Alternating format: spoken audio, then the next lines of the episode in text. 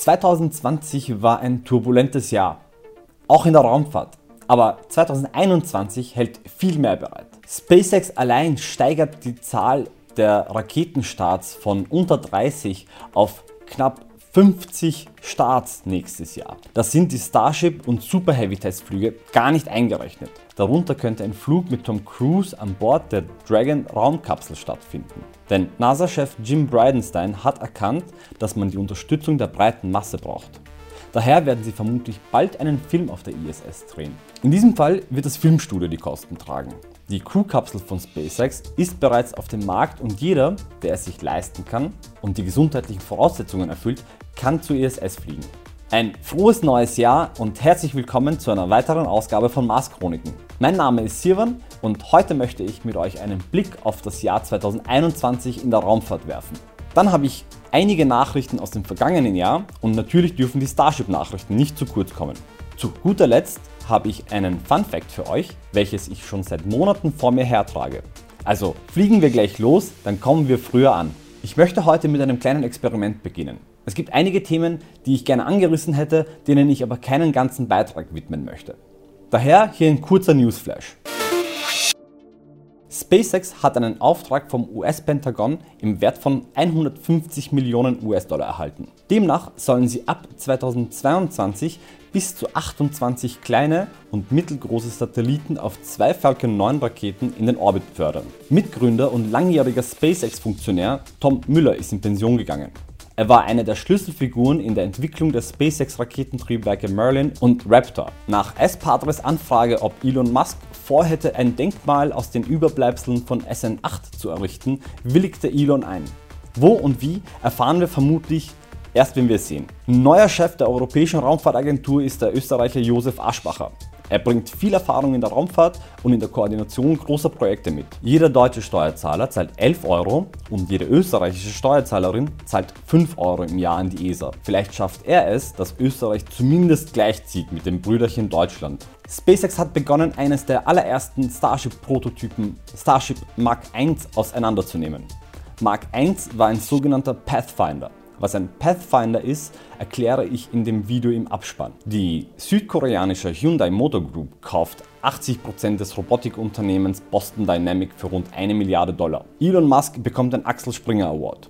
Dieser wird an Persönlichkeiten verliehen, die eine besondere Innovationsstärke beweisen, neue Märkte prägen und die ihren sozialen Verpflichtungen nachkommen. Sagt mir doch in den Kommentaren, ob euch dieses Newsflash-Format gefällt und ob ich das in Zukunft beibehalten soll. Heute möchte ich die Starship-Neuigkeiten mit einer Grafik von Brandon2908 auf Twitter untermalen. Seit Monaten erstellt er diese Grafiken, die uns wunderbar dabei helfen, einen Überblick über den Starship-Entwicklungsstand zu verschaffen. Ganz links sehen wir SN9 derjenige Prototyp, der sich noch im alten Jahr ein wenig an die Wand des Hochschutzes gelehnt hat. SN9 steht aber bereits fix und fertig repariert mit allen Modifikationen, die SN8s Testflug zur Folge hatte, auf Teststand B und wartet auf seinen Testflug in den nächsten Tagen. SN8 hatte Probleme bei der Druckbeaufschlagung der Header-Tanks. Diese sind die Tanks, aus denen die Triebwerke ihren Treibstoff bei der Landung beziehen. Als vorläufige Lösung werden sie bei SN9 Helium verwenden, um mehr Druck aufzubauen, sodass sie vorerst weiter testen können. Bis sie eine permanente Lösung finden, denn Helium ist unglaublich teuer und teuer ist nie gut. Hier eine wahnsinnig coole Animation von Seabass Productions. Im Livestream letzte Woche mit Moritz von dem YouTube-Kanal Senkrechtstarter vergleichen wir SpaceX's unterschiedliche Arbeitsweisen in verschiedenen Entwicklungsstadien ihrer Raketen. Das Gespräch ist trotz kleiner technischen Schwierigkeiten super angekommen. Es war ein spannendes Gespräch und hat unglaublich viel Space gemacht. Wenn ihr das noch nicht gemacht habt, dann geht auf Senkrechtstarter und lasst dem Moritz ein Abo da. Wir werden das definitiv wiederholen und ein regelmäßiges Format daraus entwickeln. Zurück zu Starship. Alle Teile für SN10 bis SN12 wurden bereits in der Fertigungsstraße gesichtet. SN10 ist zum Zeitpunkt der Veröffentlichung dieses Videos vermutlich komplett gestapelt und wird auf dem Weg zum Testgelände sein. SN10 und 11 sitzen im Hochschutz und werden mit Leitungen und den notwendigen Systemen ausgestattet. SN12 wartet darauf gestapelt zu werden. SN13 bis SN17 Teile wurden bereits gesichtet. Aber diese lassen wir mal weg, da wir noch nicht viel über diese wissen. Dieses weiß angestrichene Frachtsegment war eine Demonstration für das Human Landing System, also HLS. oder HLS, jenem Starship, das auf dem Mond landen soll. Diesbezüglich werde ich euch auf dem Laufenden halten. Steve Jurvetson postete dieses Foto auf Twitter, welches uns die Bauchseite eines Prototyps zeigt, das bereits mit allen Hitzeschildhalterungen ausgestattet ist. Wer weiß, welche Seriennummer hier abgebildet ist? Schreibt es mir in die Kommentare. Und ganz rechts sehen wir vermutlich bereits alle Ringsegmente für BN1. So werden nämlich die Super Heavy Booster nummeriert werden. Ich freue mich schon auf die ersten Super Heavy Tests. Wie glaubt ihr, werden diese Tests aussehen? Auf einen Twitter-Post von Eric X antwortete Elon Musk, dass SpaceX plant, die Super Heavy Booster mit Hilfe des Startturms an den Titan Gridfins zu fangen, um die Wiederverwendung innerhalb einer Stunde zu gewährleisten. Das ist verrückt, aber genial. Kann es kaum abwarten, diese Tests zu sehen. Ein derartiges Vorgehen spart Gewicht und Kosten durch das Auslassen der Landefüße. Scott Manley erklärt die Vor- und Nachteile im Detail. Link in der Beschreibung. Ich habe euch immer wieder von SpaceX's Plänen erzählt, methanautark zu werden. Wenn man sich umhört, gibt es Gerüchte, dass sie es direkt hier neben ihrer Fertigungsstraße machen wollen. Es werden hier bereits Fundamente vorbereitet. Jede Menge Gerät und Material wurde herangeschafft und es kommen laufend LKWs mit Erde, um den feuchten, sumpfigen Boden zu verdichten. Was glaubt ihr wird hier gebaut werden? Könnte es sein, dass sie einen weiteren Hochschutz bauen? Oder liege ich komplett daneben? In der heutigen Ausgabe möchte ich euch einen großen Player vorstellen, den ich auf meinem Kanal bisher gar nicht bis wenig erwähnt habe. Und zwar geht es um den vermutlich am meisten ernstzunehmenden Mitbewerb von Elon Musk.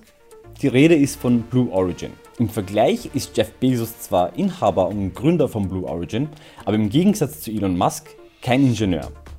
Dennoch, wenn man in Betracht zieht, was er erreicht hat, dürfte er ein ziemlich genialer Geschäftsmann sein. Deswegen denke ich, dass wir Großes von Blue Origin erwarten können. Vielleicht sagt euch ja Jeff Bezos, einer der reichsten Einzelpersonen der Welt, etwas. Gegründet vom Amazon-Giganten im Jahr 2000, verfolgen sie eine Herangehensweise, die sich nicht mehr von SpaceXs unterscheiden könnte. Ihr Motto, Gradatim Ferociter, ist Latein. Ich würde es mit konstanter Fortschritt, vielleicht auch kriegerischer Fortschritt übersetzen. Vielleicht haben wir eine Zuseherin, die das sinnvoller übersetzen könnte. Schreibt es mir gerne in die Kommentare, wie ihr es zu Deutsch übersetzen würdet, bitte. Jedenfalls bekommen wir, wie es bis SpaceX üblich war, in der Raumfahrt einige Häppchen pro Jahr. Wenn überhaupt, und damit müssen wir uns zufrieden geben. Blue Origins erster Prototyp war der sogenannte Charon. Dieser wurde nicht mit einem Raketentriebwerk, sondern mit einem Turbojet-Triebwerk aus dem Hause Rolls-Royce angetrieben und absolvierte nur einen einzigen Testflug. Dieser ging auf eine Höhe von 96 Metern. Das reichte schon, um genug Daten für die Entwicklung eines autonomen Navigationssystems zu generieren. Nach der Pensionierung von Sharon stand Goddard auf dem Teststand. Dieser absolvierte insgesamt drei Testflüge bis auf eine maximale Höhe von 85 Metern. Dieser Prototyp flog bereits mit in-house entwickelten BE-3 Raketentriebwerken. Als nächstes stellte Blue Origin New Shepard vor und begann eine außergewöhnliche Testkampagne. Dieser 18 Meter hohe Prototyp bestand aus zwei Stufen. Die erste Stufe ist der Booster selbst und die zweite Stufe ist die Crew-Kapsel. Das Design sieht vor, dass der Booster die Crew-Kapsel in den Orbit bringt und im Anschluss propulsiv landet. Die zweite Stufe soll mit Fallschirmen landen. Der Prototyp erreichte eine Geschwindigkeit von rund 1,2 Mach, also rund 1500 km/h. Es dauerte etwas mehr als ein Jahr, bis sie einen weiteren Test durchführten. Dieses Mal wurde das Fluchtsystem getestet. Mit Erfolg. Nach einem weiteren teilweise erfolgreichen Test des Boosters auf rund 93 Kilometern und einer erreichten Geschwindigkeit von Mach 3, also rund 1675 km/h, versagten die Hydrauliksysteme und der Booster wurde bei der Landung zerstört. Ende April 2015 schafften sie es, den ersten Booster über die sogenannte Carmen Line zu schicken. Die Kármán Line ist die anerkannte Grenze von der Erde zum Weltraum und liegt bei 100 Kilometern. Der Booster flog auf 100,5 Kilometer und schaffte es wie geplant propulsiv zu landen. Das ist besonders interessant, denn das macht sie zum ersten Unternehmen weltweit, die es geschafft hatten, einen im Weltraum gewesenen Booster zu landen und wieder zu verwerten.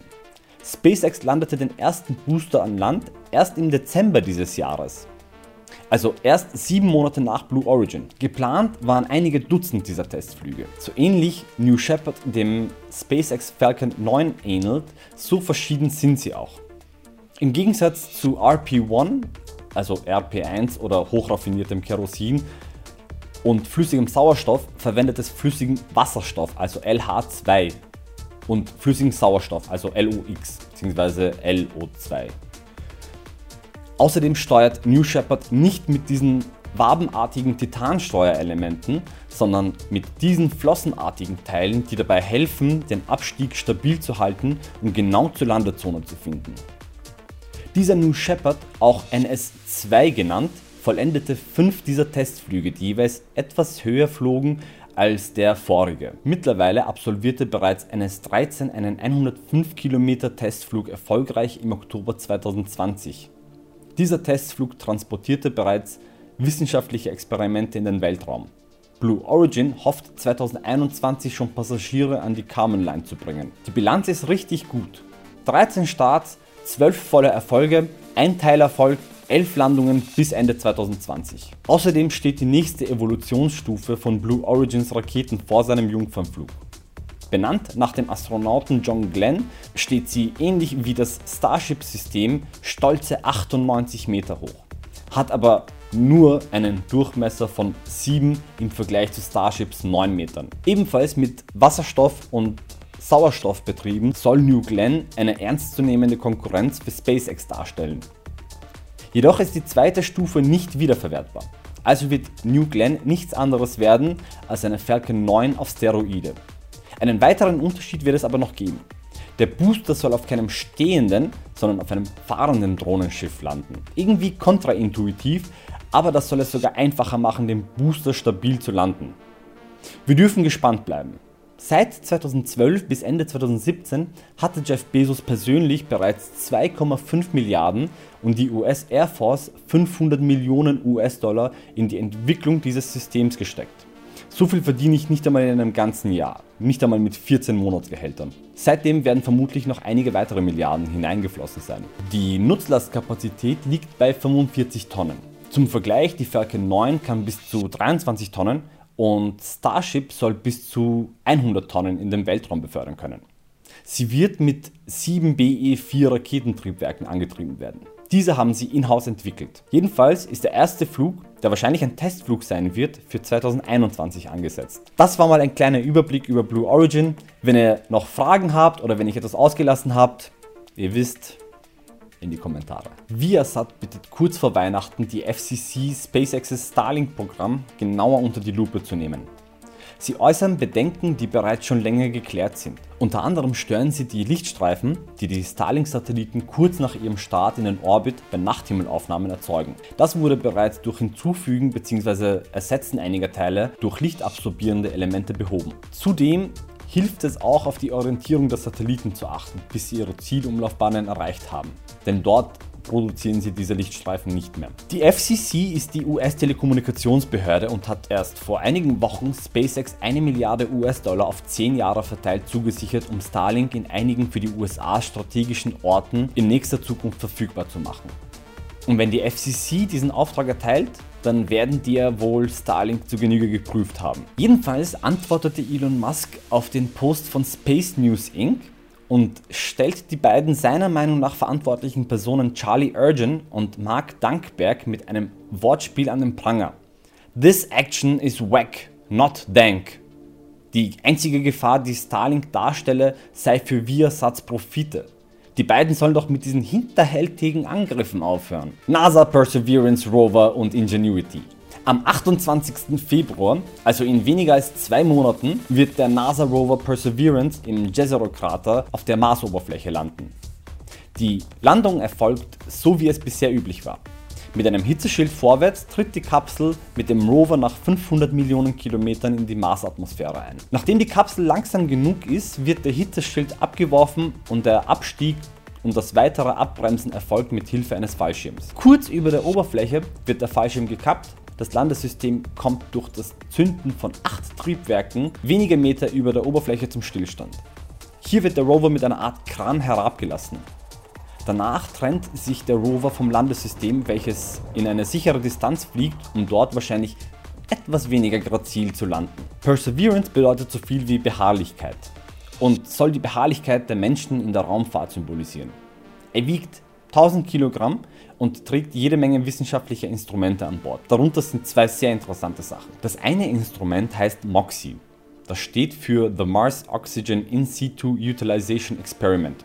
Bedeutet nichts anderes, als dass es versuchen wird, Sauerstoff aus der CO2, also kohlendioxidreichen Marsatmosphäre zu gewinnen. Das Stichwort hier ist In situ Resource Utilization. Das heißt, dass man die Rohstoffe vor Ort verwendet. In situ ist Latein für vor Ort. Das wird essentiell sein, wenn wir eine dauerhafte menschliche Präsenz auf dem Mars etablieren wollen. Das zweite und meiner Meinung nach coolste Experiment dieser Mars-Mission ist der sogenannte Ingenuity. Ein 1,8 Kilo leichter Helikopter, der nach der Landung von der Unterseite von Perseverance ausgesetzt wird. Ingenuity, also Einfallsreichtum, wird das erste Gerät sein, das jemals auf einem anderen Himmelskörper als auf der Erde geflogen ist. Die besondere Herausforderung liegt darin, in der extrem dünnen Marsatmosphäre Auftrieb zu generieren. Die Rotorblätter drehen sich mit bis zu 3000 Umdrehungen pro Minute. Ingenuitys oberstes Ziel ist es, Flugtelemetriedaten zur Verfügung zu stellen. In zweiter Linie können wir uns auf einige wenige, aber sehr coole Bilder der Marsoberfläche und von Perseverance aus der Luft freuen. Und nun, meine Damen und Herren, ein Schmankerl fürs Auge. Hier die coolsten Bilder, die SpaceX dieses Jahr produziert hat. Neben der Starship-Testkampagne hat SpaceX den In-Flight Abort-Test der Falcon 9 und der Crew-klassifizierten Kapsel Dragon durchgeführt. Zwei Missionen mit insgesamt sechs Astronauten und eine neue Cargo-Version von Dragon zur ISS geschickt und rund 1000 Starlink-Satelliten in die Erdumlaufbahn gebracht. Von den rund ein Dutzend anderen Missionen fange ich gar nicht erst an. Viel Space mit diesen Bildern.